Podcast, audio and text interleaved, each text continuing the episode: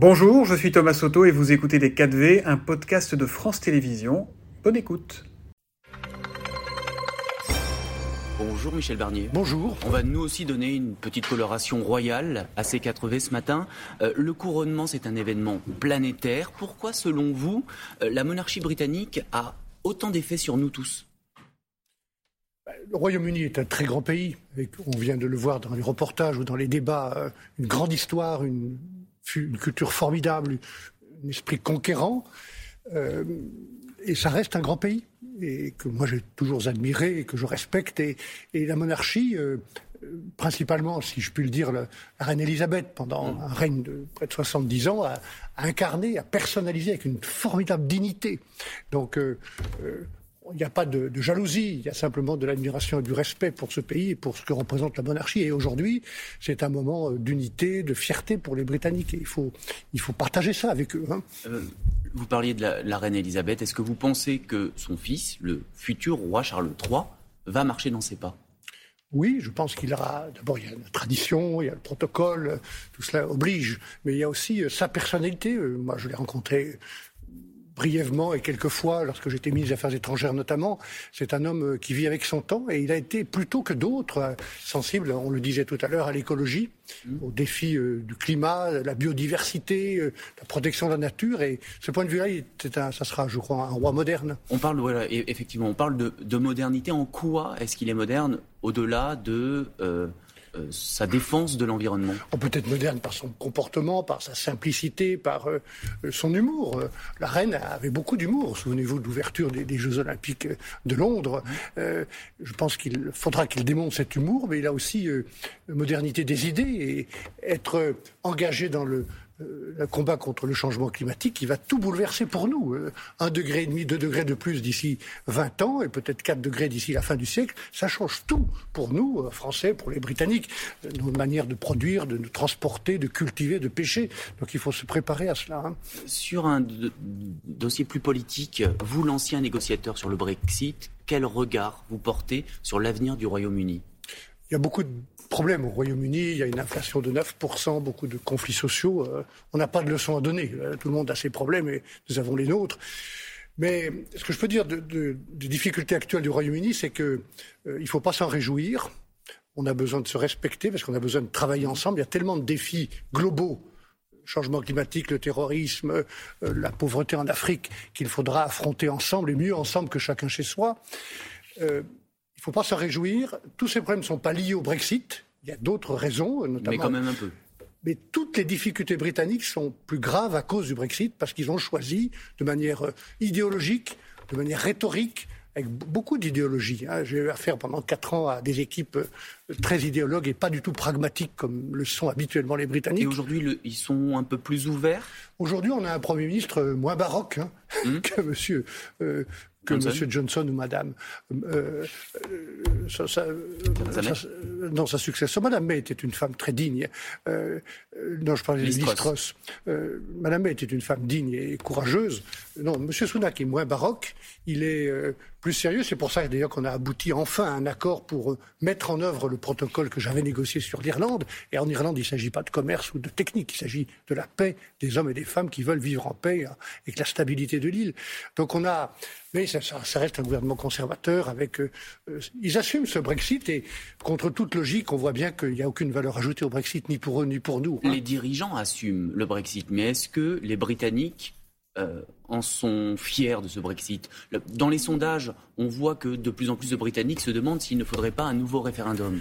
C'est leur affaire et c'est leur choix. La porte est ouverte, je l'ai toujours dit, au nom de l'Union européenne. Quand ils voudront, on renégociera euh, avec le souci de vérifier qu'ils ne se sont pas trop éloignés de nous, qu'ils n'ont pas trop divergé, qu'ils n'ont pas fait trop de dumping social, économique ou fiscal contre nous pendant la période intermédiaire. Mais c'est leur choix de revenir quand ils le voudront et, nous les accueillerons avec, euh, avec euh, beaucoup, de plaisir. C'était ça la grande illusion dont vous parliez dans votre livre il oui, y a quelques années? Oui, il y a plusieurs grandes illusions. Il y a, il y a cette illusion-là qu'on, dans le monde d'aujourd'hui, on, est plus fort tout seul. Moi, je ne crois pas. Je crois qu'il faut être patriote et européen, Euh, je suis patriote et européen, fier d'être français, et en même temps, c'est une nécessité que d'être ensemble pour se faire respecter par les Chinois ou par les Américains, et on voit bien que ce, n'est pas si facile. Euh, toutes les difficultés sont plus graves à cause du Brexit parce qu'ils sont sortis du marché unique de manière absolument étonnante. Ils étaient rentrés dans l'Union il y a 45 ans pour faire du commerce avec nous. Ils ont façonné le marché unique est notre principal atout la seule raison pour laquelle les Chinois et les Américains nous respectent aujourd'hui, c'est le marché unique. Un ensemble de 450 millions de consommateurs, 22 millions d'entreprises, qui constituent un véritable écosystème. Il faut protéger ce marché unique, et moi je l'ai protégé, et il n'y a pas eu de, cherry picking. Ils n'ont pas obtenu le beurre et l'argent du beurre, contrairement à ce qu'ils voulaient. Euh, est-ce que la normalisation des relations entre le Royaume-Uni et l'Union européenne aujourd'hui est acquise? Elle, est en cours, elle est en cours et elle est nécessaire. Au-delà du Brexit qui est derrière nous, euh, c'est quand même un sujet d'actualité. Vous le disiez au Royaume-Uni, il y a eu des élections hier euh, très difficiles, très graves pour euh, M. Sunak. belle défaite pour eux. Oui, et derrière ces résultats, il y a euh, une exaspération et le fait que les Britanniques ont le sentiment d'une illusion avec le Brexit, que ça a aggravé, comme je le pense, leurs leur difficultés. Vous disiez il y a peu que derrière Rishi Sunak se cache Boris Johnson, l'ancien Premier ministre il, est prêt à reprendre le pouvoir si jamais il en a l'occasion? Je n'en sais rien, mais on voit bien ses intentions. Il est toujours là, euh, avec euh, euh, l'idée de mettre en difficulté son successeur, comme il a d'ailleurs mis en difficulté Madame May en, la remplaçant. Je ne vais pas faire de commentaires sur la politique intérieure britannique. Ce que je souhaite, c'est que on regarde devant et on bâtisse une relation sérieuse entre la France, notre pays, et, le Royaume-Uni, entre l'Union européenne et le Royaume-Uni, parce qu'on a tellement de défis à relever ensemble qu'on relèvera mieux ensemble que chacun chez soi et chacun pour soi. Alors vous, l'ancien ministre des Affaires étrangères, euh, on va parler d'un autre, pays et d'un autre conflit qui nous oppose ces derniers jours, c'est l'Italie. Euh, le torchon brûle entre nos deux pays. Gérald Darmanin a critiqué la première ministre italienne Giorgia Meloni, incapable selon lui de régler les problèmes migratoires de son pays. Il a eu raison de, dire cela? Est-ce que M. Darmanin est capable de régler les problèmes migratoires de la France? Il ferait mieux de s'occuper de ça plutôt que de créer une polémique inutile avec euh, euh, ce grand pays qui est notre voisin. Je pense qu'il y a des ministres qui parlent trop en ce moment. Euh, trop. Il devrait se taire ou, parler moins. Il serait d'ailleurs euh, plus écouté et plus respecté.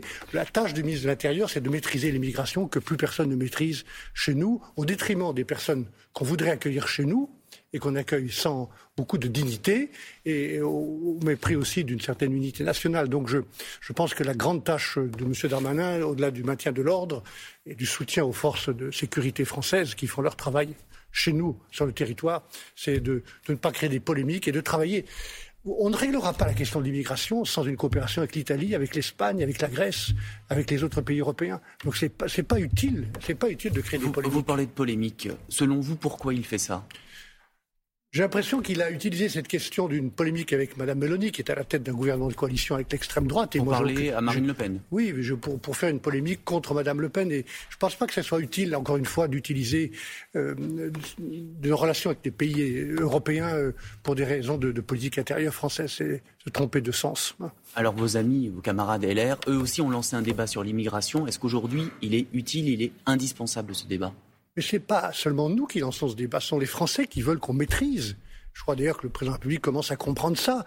Il faut qu'on maîtrise pour mieux accueillir ce qu'on veut accueillir, pour limiter l'immigration, pour mettre à plat les procédures qui sont souvent détournées. J'avais moi-même proposé au moment de la primaire des Républicains de faire un moratoire, non pas pour arrêter l'immigration, mais pour mettre à plat les procédures pour vérifier que ça fonctionne correctement. Et on sait bien que ça ne fonctionne pas correctement. Et aussi pour mieux coopérer, voilà pourquoi on a besoin de l'Europe, avec les pays d'Afrique parce qu'il faut que les pays d'Afrique, les Africains, aient un avenir chez eux plutôt que de venir le chercher chez nous. Donc euh, tout, ça, tout ça exige beaucoup de sérénité, beaucoup de détermination, beaucoup de sang-froid et, euh, beaucoup de coopération avec les autres pays européens, dont l'Italie.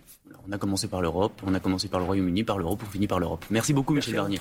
Merci beaucoup et on retiendra le conseil aux ministres qui parlent trop et qui feraient mieux de se taire. Voilà pour la politique. C'était Les 4V, un podcast de France Télévisions. S'il vous a plu, n'hésitez surtout pas à vous abonner. Vous pouvez également retrouver tous les replays en vidéo sur France.tv.